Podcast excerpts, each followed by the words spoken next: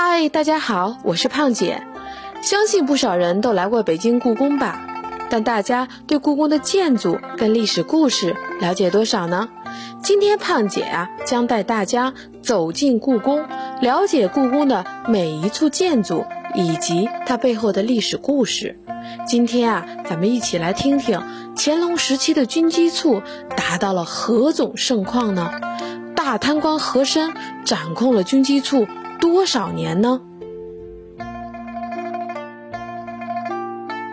一七三五年，雍正帝驾崩，乾隆帝继位。十月，罢军机处，改设总理事务处。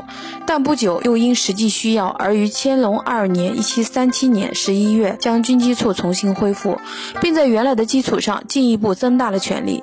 军机处重建之后，乾隆皇帝扩大了军机大臣人数，任命鄂尔泰、张廷玉、纳清、海望、纳延泰、安帝等六人为军机大臣，军机章京也由原来的十人扩充至十六人。满汉各半。此后，随着其权力的加大和处理事务的增多，人数相应又有所增加。在对人员编制不断充实的同时，军机处处理事务也日益增多，权力愈加扩大，各项制度也不断趋于健全。乾隆时期，军机处扩大到内而六部清寺，即九门提督、内务府、太监之进士房；外而十五省。东北奉天、吉林、黑龙江将军所属；西南至伊犁、叶尔羌将军办事大臣所属。弃置四邑诸属国，有事无不宗会。为保证其所负担的各项职责能顺利得到贯彻，乾隆帝还为他制定了各种具体的规章制度。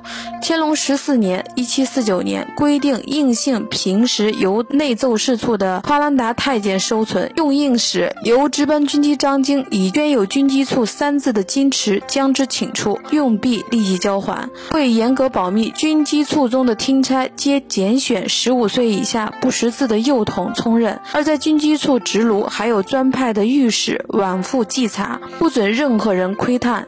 如有地方督府官员通过各种方式向军机张京刺探情况，必严加处理。尽管军机处在国家政治生活中发挥着如此重要的作用，但乾隆帝却始终未设专官，未。立衙署，其职权范围虽广，但不过是秉公传书善传，而不能稍有暂化于其间的一个皇帝的私人秘书班子而已。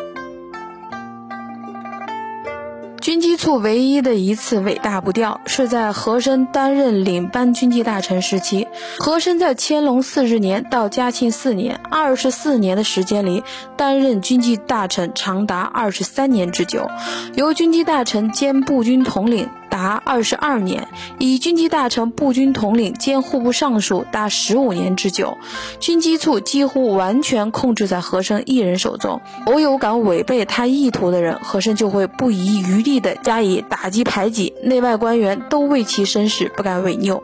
与此同时，他还打破了制衡的框架，要求凡有奏折另具副本官会军机处。如此一来，在制度设计上就令军机处的地位大大提高，不仅参与决。决策还实际掌控了信息渠道，皇帝被操纵的风险大大增加。